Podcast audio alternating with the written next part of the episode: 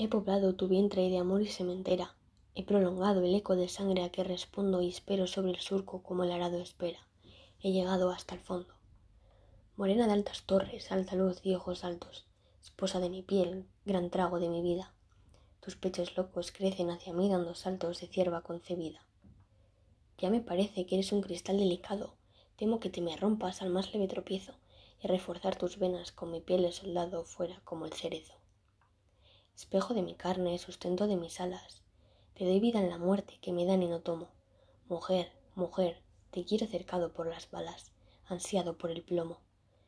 Sobre los ataúdes feroces en acecho, sobre los mismos muertos sin remedio y sin fosa te quiero, y te quisiera besar con todo el pecho. Hasta en el polvo, esposa. Cuando junto a los campos de combate te piensa mi frente, que no enfría ni aplaca tu figura, te acercas hacia mí como una boca inmensa de hambrienta dentadura. Escríbeme a la lucha, siénteme en la trinchera, aquí con el fusil tu nombre evoco y fijo, y defiendo tu vientre de pobre que me espera, y defiendo tu hijo.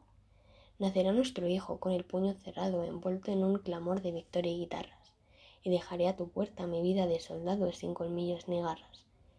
Es preciso matar para seguir viviendo.